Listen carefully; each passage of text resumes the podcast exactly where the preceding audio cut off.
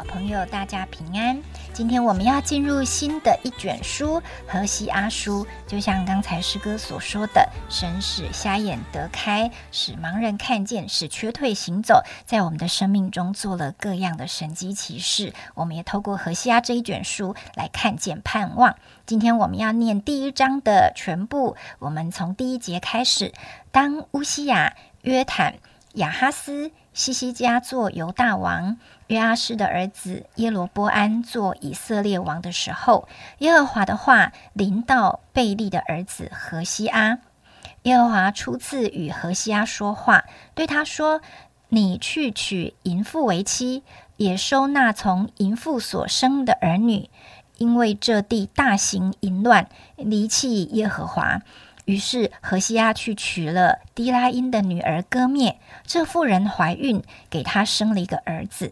耶和华对何西阿说：“给他起名叫耶斯列，因为再过片时，我必讨耶户家在耶斯列杀人流血的罪，也必使以色列家的国灭绝。到那日，我必在耶斯列平原折断以色列的弓。”割灭又怀孕，生了一个女儿。耶和华对何西阿说：“给他起名叫罗路哈玛，因为我必不再怜悯以色列家，绝不赦免他们。我我却要怜悯犹大家，使他们靠耶和华他们的神得救，不使他们靠弓刀征战马匹与马兵得救。”割灭给罗路哈马断奶以后，又怀孕，生了一个儿子。耶和华说：“给他起名叫罗阿米，因为你们不做我的子民，我也不做你们的神。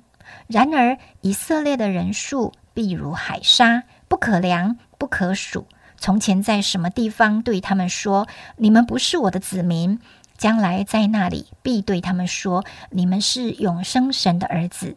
犹大人和以色列人必一同聚集，为自己立一个首领。”从这地上去，因为耶斯列的日子必为大日。我们把时间交给黄斌长老。各位弟兄姐妹早安。我们进入到小先知书，在圣经当中的以色列小先知，基本上并不是。啊，他有大先知比较伟大，小先知比较渺小，其实完全无关，跟这个先知本人是没有什么关系的，而是他的篇幅比较少的书卷，我们都把它归入在小先知书。那小先知书的排序呢，也没有特别的排序，也不是按照年代很详细的排序，而是还是按照篇幅的大小稍微做一个排序。所以第一卷叫做河西阿书，因为它是在。这个排序当中啊，放在最前面，并不是它的重要性很强啊，也不是它的时代最最早，其实完全没有任何的关联性啊。所以我们提到荷西阿啊这一卷书，其实是在圣经当中啊非常特别的一位的先知。从一开始，神就跟他讲，你要去娶一个妓女为妻。为的是要透过啊这样子一个很特殊的身份来表明以色列人的现况。那从一开始第一节他就提到啊以色列国跟犹大国的一个背景啊，当时正在哪一个王的时代，他把那个时间点。啊，写的非常的清楚。那这个时间点啊，那何西阿一般我们晓得他是北国以色列的一个先知。那以色列国在此时此刻，他们正是啊国家非常的算作还算是富强，老百姓的生活很好的一个情况当中。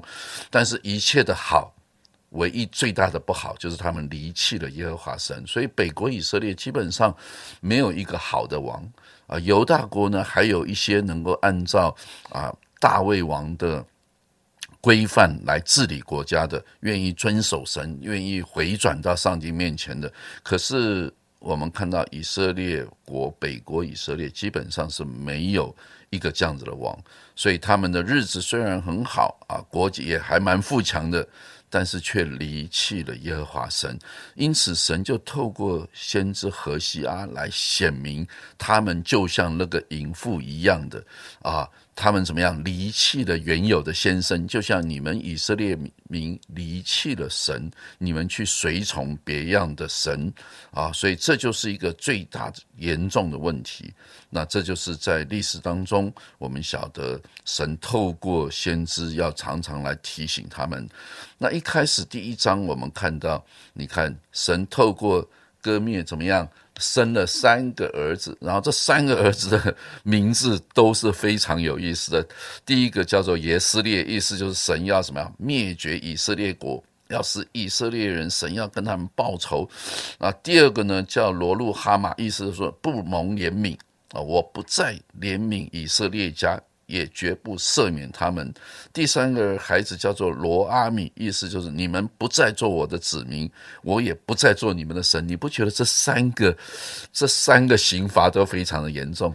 第一个，我必必报应你们以色列国，必灭绝你们以色列国；必第二个，我绝不再怜悯以色列家；第三个，你们就不再称我的名。我想这真是。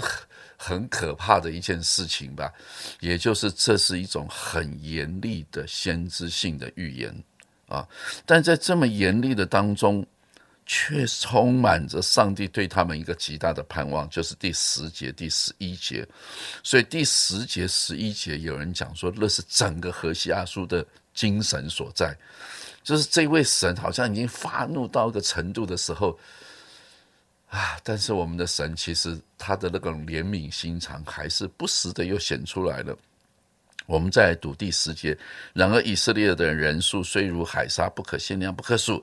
但从前在什么地方对他们说：“你们不是我的子民。”将来在那里必对他们说：“你们是永生神的儿子。”你看，这就是我们的神嘛。有时候我们想到啊，真的像以色列这样子悖逆的民族，神仍然说：“哎呀，我在哪里？”称你们不是我的子民，我也要在那里再称你们是我永生神的儿子。然后不但是如此，而且在第十一节讲说，犹大和以色列人必一同聚集，为自己立一个首领。请问犹大跟以色列有重新联合过吗？在历史当中从来没有，因为到最后他们就各自被灭了。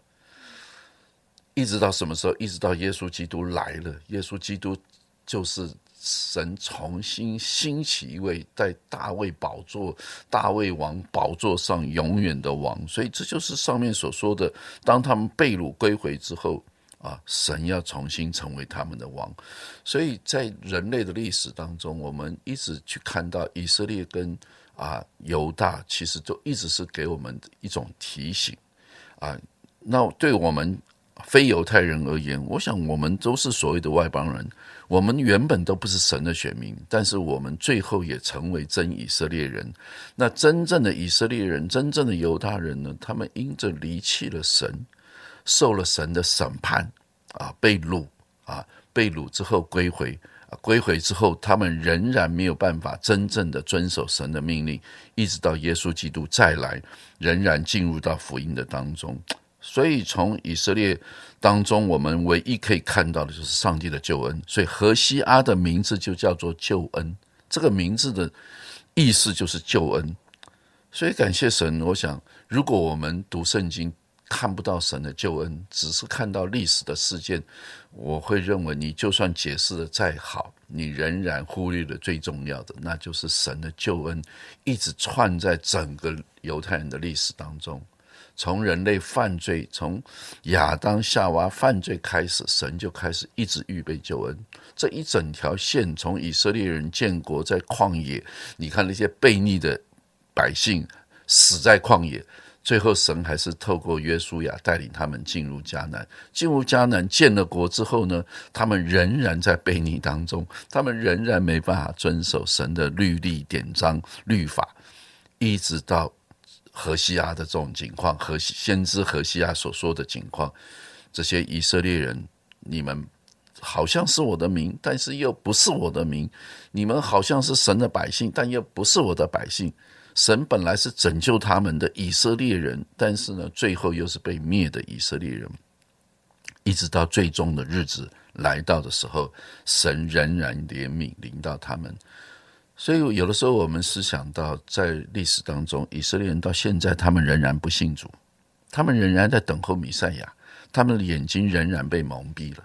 所以也因着他们被蒙蔽，让这个恩典临到我们所谓的外邦人，我们这些非以色列人，直到外邦人数满足的时候，以色列家要得救。真的求主帮助我们，赶紧传福音，好让以色列家有朝一日能够赶紧得救。那就是主再来的日子近了。愿主透过何西阿，让我们有一种新的眼光，让我们用神的救恩来看这一卷书。